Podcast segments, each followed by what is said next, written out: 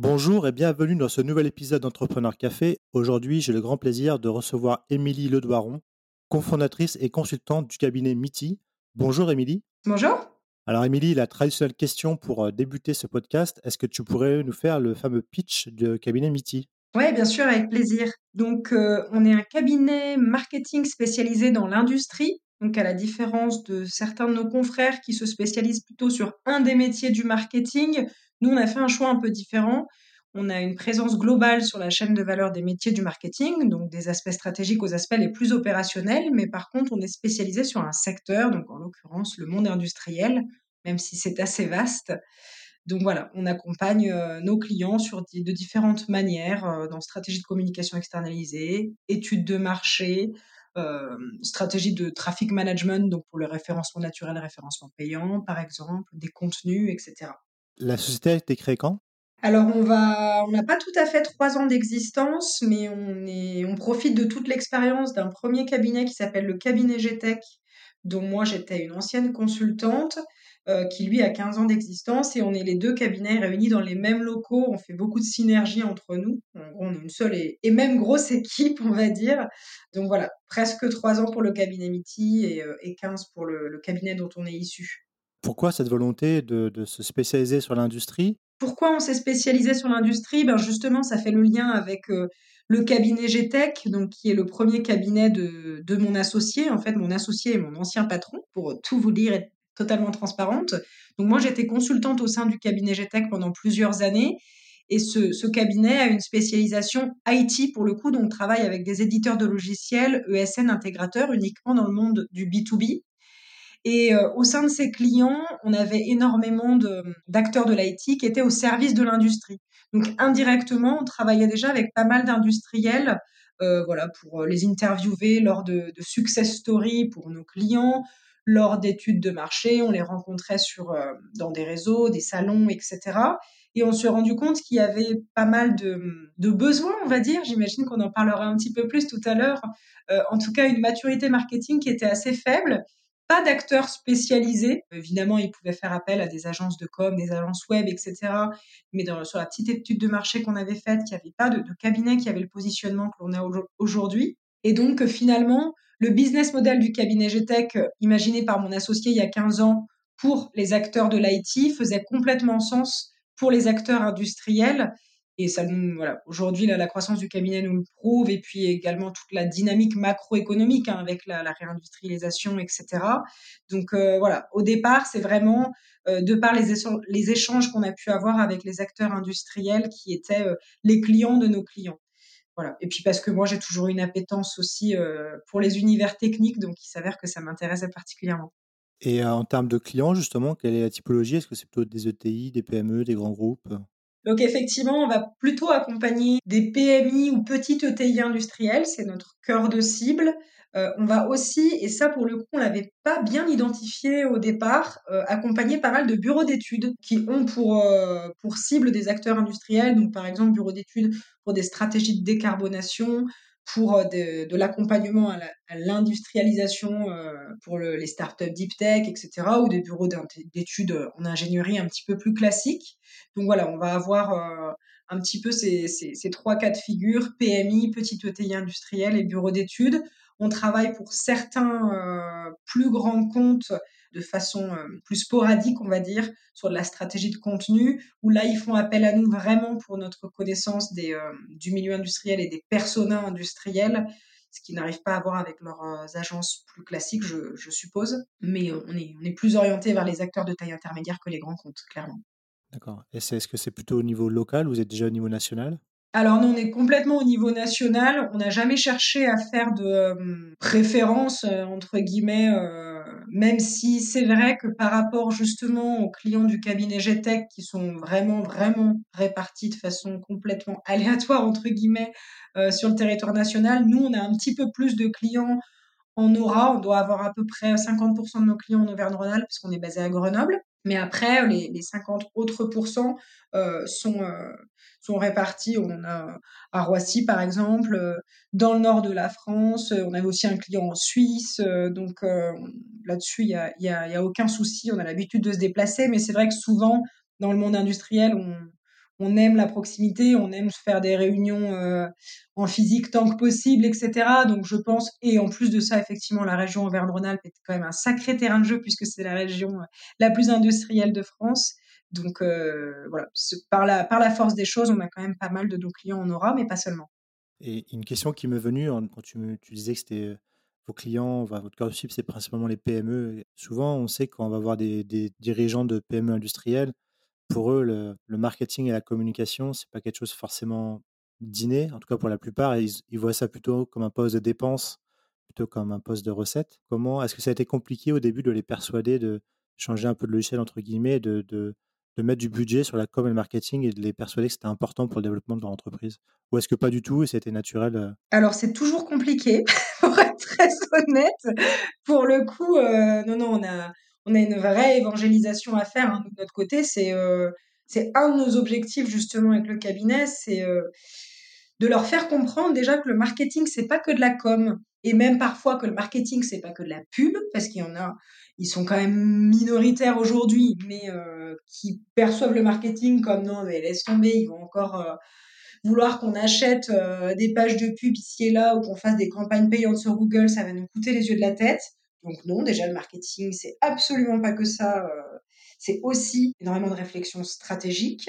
Euh, et effectivement, ce n'est pas un poste de coût. Le marketing, ça doit être un investissement, doit y avoir des objectifs.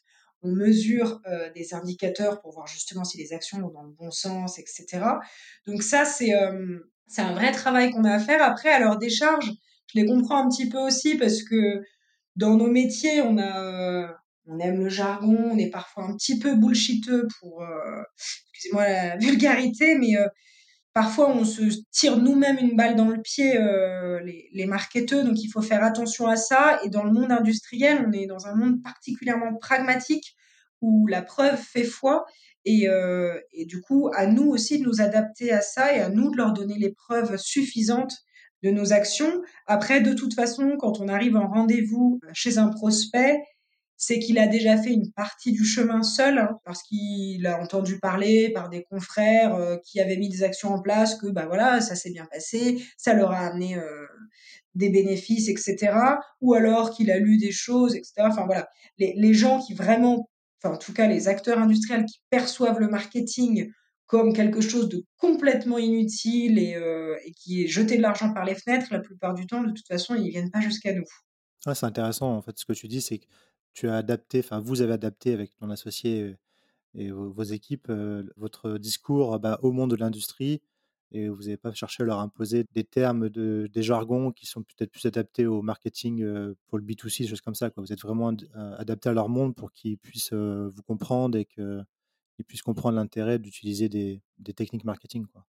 Oui, tout à fait. Et pour le coup, c'était déjà très vrai au sein du cabinet GTEC parce que de la même manière que nous, euh, dans, dans, le monde de l'IT, ils travaillent uniquement avec des ingénieurs, des développeurs, etc. Comme nous, on travaille énormément avec bah, des ingénieurs, des techniciens, en tout cas des gens qui sont qui sont sur le terrain et dont le marketing n'est pas, euh, comme tu disais, euh, la tasse de thé au départ, ou en tout cas, c'est pas complètement inné. Donc, à nous de nous adapter. Et j'avais justement rendez-vous avec un prospect la semaine dernière qui m'a fait ce retour d'expérience.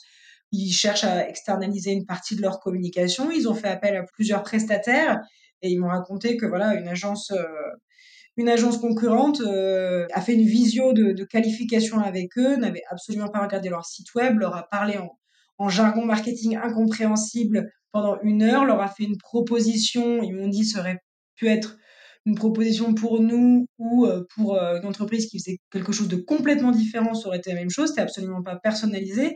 Ils se sont sentis complètement mis de côté, pas compris, enfin en tout cas la, personne s'est pas mise à leur niveau. Et, et, voilà et je pense que euh, alors eux ils avaient eu l'intelligence de benchmarker plusieurs prestataires donc euh, ils sont pas restés sur cette mauvaise expérience. Mais parfois on a nous des clients qui ont eu des premières expériences avec des agences plus généralistes par exemple où ils nous disaient ben on est très méfiant au début de la collaboration parce qu'on a peur que vous ne compreniez pas ce qu'on fait on a peur de devoir tout reprendre, etc. Donc, ces premières expériences-là, bah forcément, elles, elles pas à avoir une, image du marketing qui est hyper valorisante. Donc, euh, bah, nous, ensuite, on, leur donne la preuve que ça peut être fait autrement et géré autrement, mais euh, voilà, je pense que c'est euh, c'est forcément un petit peu compliqué pour eux aussi de faire confiance dans ces conditions-là. Et tout à l'heure, tu disais que justement, parfois, tes clients ou les prospects qui te disent Ah bah non, mais moi, je veux pas payer des choses sur Google, etc. ils ont une conception erronée du marketing. Si tu dois dégager les principaux axes que vous travaillez avec vos clients PME, ça serait quel type de, mission que vous faites pour eux? Est-ce que c'est la refonte de leur, de leur communication, de leur site internet, ou est-ce que c'est plus poussé de leur stratégie? La majorité de mes clients aujourd'hui chez Miti, ça va être sur de la stratégie de communication externalisée, effectivement. Donc multicanal, multi-support. Hein. Nous, c'est des stratégies évidemment euh, sur mesure à chaque fois, mais avec euh, des éléments que l'on sait fonctionner, des types de contenus que l'on sait fonctionner, etc. Et puis qu'on adapte, qu'on ajuste en fonction des, contextes. Mais communication externalisée, avec du coup euh, de, la présence sur euh, LinkedIn notamment, la création de contenu à valeur ajoutée, donc des articles un peu, un peu experts sur des sujets euh, qui leur sont euh, liés, parfois un petit peu de relations presse également. Ça va être forcément la mise à jour de leur site web, etc. Donc là, pour le coup, on est sur de l'accompagnement pérenne. Et effectivement, on a aussi d'autres types de projets, enfin en tout cas pour ceux qui reviennent le plus souvent. Donc ça va être création, euh, refonte de site web. Pas besoin d'expliquer beaucoup plus, euh, tout, est dit. Et également des, euh, sur un aspect plus marketing stratégique, des refontes, construction d'offres, en tout cas des acteurs industriels qui se posent la question de soit ça va bien, mais ils se disent on a peut-être un potentiel qu'on n'exploite pas ou un message qu'on ne valorise pas suffisamment, une valeur ajoutée qu'on ne valorise pas suffisamment. Donc nous, on va aller investiguer un peu, interroger leurs clients, leurs prospects perdus, etc. pour euh, établir des préconisations marketing concrètes, opérationnelles dont ils vont pouvoir euh, se servir. Soit parfois euh, ça va mal et euh, on a besoin de pivoter complètement. Et alors là, ça va être un autre type d'étude pour les aider justement à, trouver euh, une nouvelle manière de, un nouveau business model pour le coup. Et après, dernier élément, ça va être plutôt sur les ETI industriels où on vient complémenter des équipes marketing en place sur des briques un peu spécifiques, parce que souvent elles n'ont pas le temps de faire. Donc, uniquement des relations presse, par exemple, ou uniquement du marketing avec la création de vidéos, d'articles spécifiques, d'e-books. Ça peut arriver aussi, voilà, qu'ils fassent appel à nous pour des, euh, projets de content marketing comme ça, donc des, vraiment euh, des contenus à forte valeur ajoutée. Ok, très clair. On verra tout à l'heure sur euh, justement les ambitions du cabinet à, court et moyen terme. Maintenant, Émilie, ce qui m'intéresse, c'est parler un peu de toi. Bah, D'où viens-tu? Quel est ton parcours et qu'est-ce qui t'a donné l'idée de te lancer dans la création du cabinet MITI avec ton ancien employeur? Alors moi, pour le coup, cursus assez classique, marketing généraliste, etc. Et donc pour la petite histoire, moi quand je faisais mes études, jamais je n'aurais imaginé que j'aurais fini entrepreneur, premièrement, et encore moins dans un monde technique qui est le monde industriel, même si je suis évidemment du côté marketing de tout ça. Moi, je rêvais en étant étudiante de travailler justement dans le monde du B2C euh, pour des marques euh, un peu euh, voilà de, de food ou de cosmétiques ou de vêtements que sais-je encore. C'est un petit peu la façon dont on nous vend les choses hein, au début dans, dans, les études type école de commerce un peu un peu classique on nous parle assez peu du monde B2B ce que je trouve dommage moi. Je trouve que dans voilà dans les formations type école de commerce il manque vraiment ce, cette composante là et puis finalement, par la force des choses, euh, mes premières expériences professionnelles m'ont amené justement à bosser dans le monde de l'édition logicielle euh, chez des acteurs euh, très spécialisés, euh, notamment chez un éditeur qui fait de la simulation numérique multiphysique, donc pour des gros acteurs industriels, euh, pour des organismes type CEA, etc. Donc j'ai assez vite baigné dans des mondes... La, la, technique et la complexité étaient présentes au quotidien. Clairement, je, je ne maîtrisais pas tout, mais ce n'était pas forcément mon métier, donc c'était pas problématique. Et ensuite, je suis passée effectivement côté agence au sein du cabinet GTEC pendant plusieurs années en tant que chargée de projet puis consultante. Donc, euh, où là, j'ai découvert plein de nouveaux domaines parce que forcément, dans le monde de l'agence, il y a la variété des clients, donc la variété des sujets, des projets que l'on gère. Donc, c'était particulièrement enrichissant. Ensuite, bah voilà, j'avais fait un petit peu le tour de mon poste. J'ai été débauchée euh, par euh, un autre acteur grenoblois qui cherchait euh, une responsable marketing opérationnel. Et donc, j'ai quitté le cabinet GTEC euh, fin janvier. J'ai commencé mon nouveau poste début février 2020 et ensuite nous étions confinés début mars. Donc forcément, ça a un peu rebattu les cartes chez mon nouvel employeur parce que c'était une ESN. Donc eux, pour le coup, bah, les clients ont renvoyé les prestataires chez eux puisque bah, les, les, boîtes avaient fermé, etc. Donc eux, euh, bah, grosse, grosse crise euh, dans les ESN lors de la pandémie. Donc moi, clairement, mon poste, qui était une création de poste, a été euh, remis dans la balance. C'était absolument plus la priorité. La priorité, c'était de conserver un maximum de monde et de, ne pas licencier tant que possible.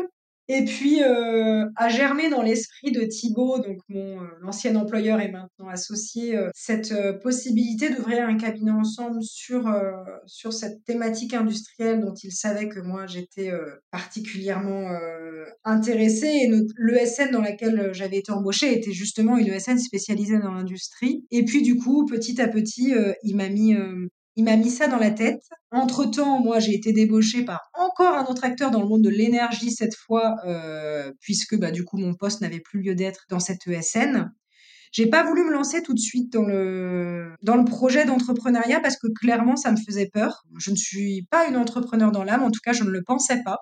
Est-ce qu'il y a des entrepreneurs dans ton, dans, dans ton cercle familial ou personnel ou pas du tout?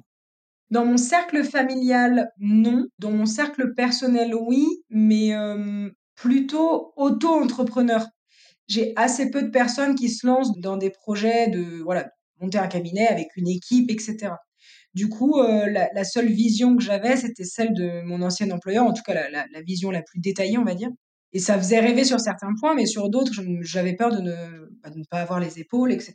Et, et puis bon, voilà, il a réussi à me, convaincre et en même temps, c'était super séduisant. On avait un business model qui fonctionnait déjà.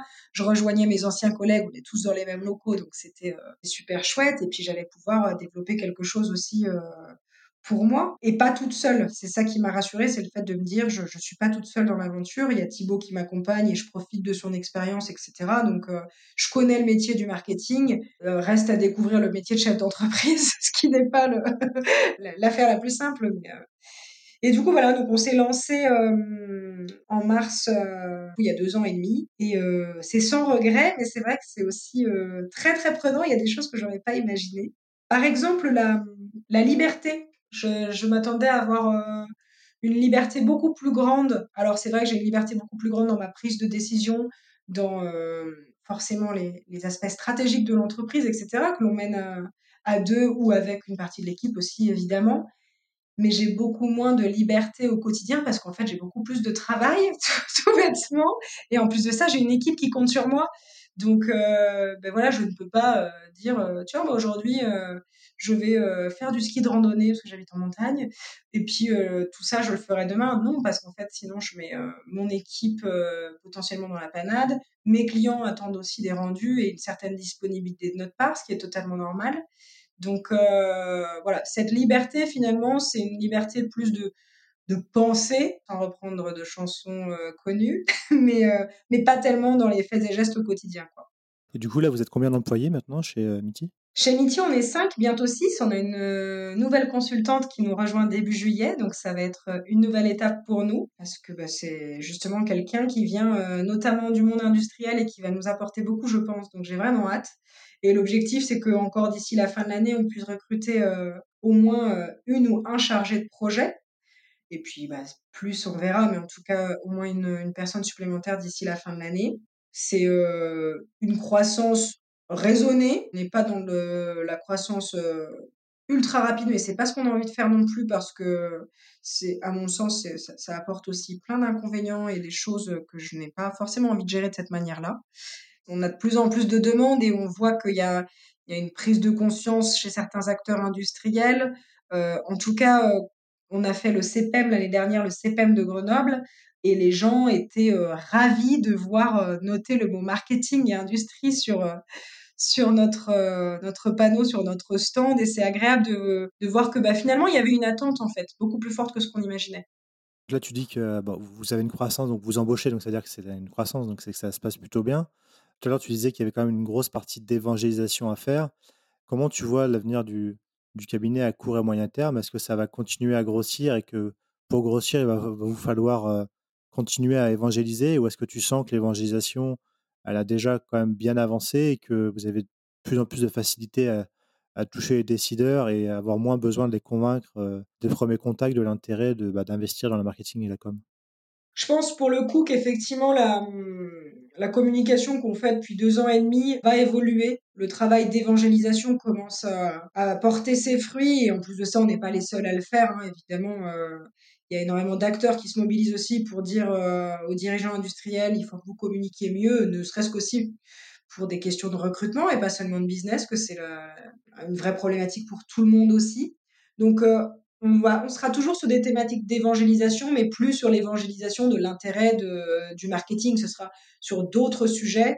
Après, euh, bah voilà, on reste on fait aussi de la communication, ça fait partie de notre expertise et du coup, on a toujours des, choses à raconter, des choses à expliquer, etc. Mais c'est vrai que cette, cette évangélisation sur non, mais voilà, regardez, c'est très intéressant de faire du marketing, etc. Là, je pense qu'on on a fait ce qu'il fallait et les gens euh, qui nous sollicitent aujourd'hui sont beaucoup plus convaincus, euh, comme tu le dis. Et après, effectivement, je pense qu'on va continuer à, grossir, mais toujours avec cette croissance, cette croissance un, peu raisonnée. Là, l'objectif aussi à, à, court moyen terme, c'est de développer euh, des synergies plus fortes entre GTEC et MITI, même si on travaille déjà quotidiennement ensemble.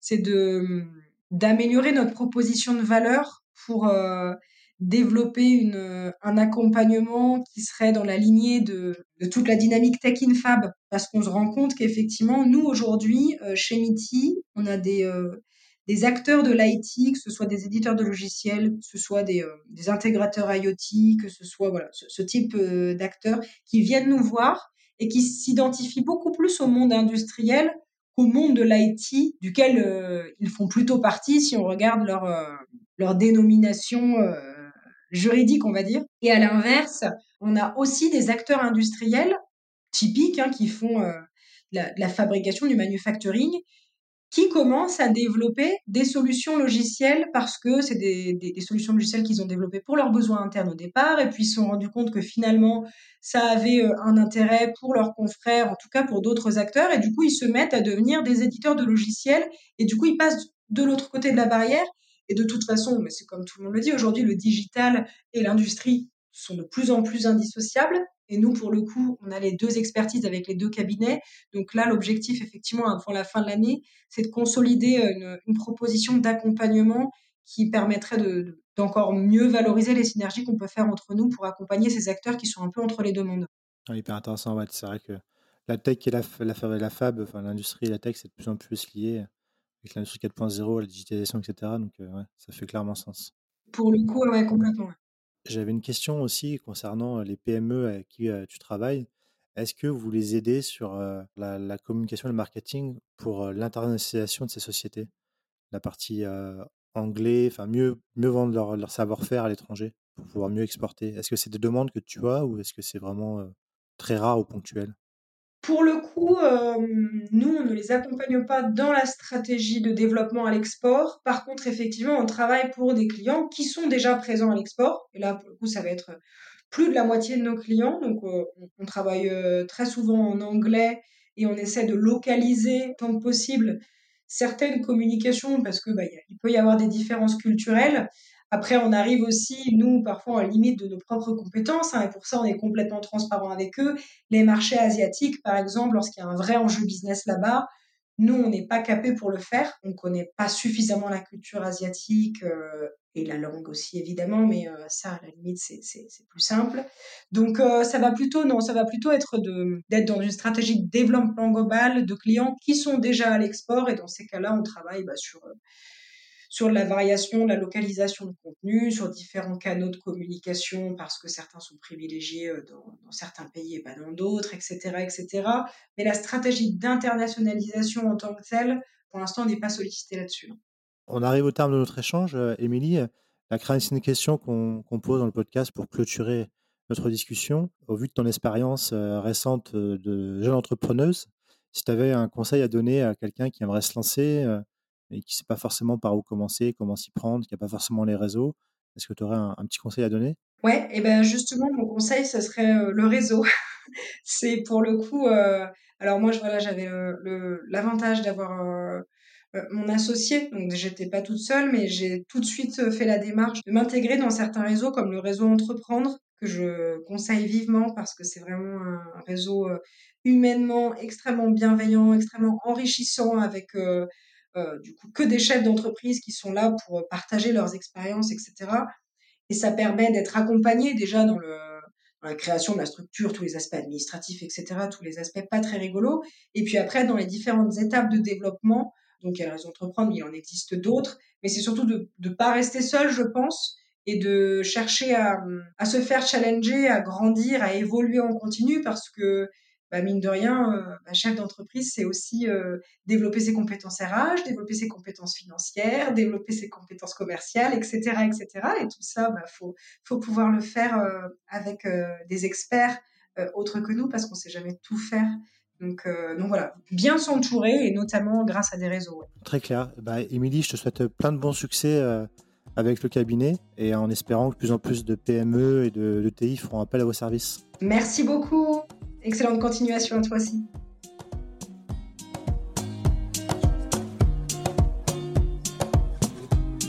Et voilà, merci à tous de nous avoir écoutés jusqu'au bout. J'ai été ravi de vous faire partager ce moment avec cet entrepreneur très inspirant. N'hésitez pas à nous soutenir et laisser vos commentaires sur nos réseaux sociaux LinkedIn, Twitter et Instagram, ou bien encore nous laisser 5 étoiles et un avis sur Apple Podcast. Nous vous donnons rendez-vous jeudi prochain pour le prochain épisode de nos podcasts. À jeudi!